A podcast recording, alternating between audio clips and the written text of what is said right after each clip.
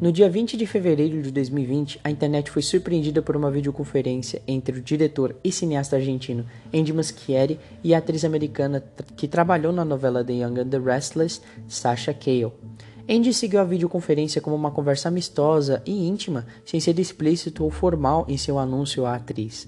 Você é a Supergirl, diz o diretor do futuro projeto que tem data de lançamento de 2022, The Flash. Sasha fica emocionada pelo anúncio feito por Andy e chora na videoconferência. Publicações nas redes sociais espalham a notícia com rapidez e precisão, e assim o fandom da DC se agita mais uma vez. Mas, infelizmente, uma boa parte dessa agitação é polêmica e infantil, pois muitos fãs dos quadrinhos e filmes da DC começam a dar hate e críticas duras quanto à escolha do diretor sobre a futura Supergirl e sobre a própria atriz da Supergirl. E assim, a internet prova mais uma vez que não está livre de pre preconceitos e padronizações de castings, de castings, na verdade.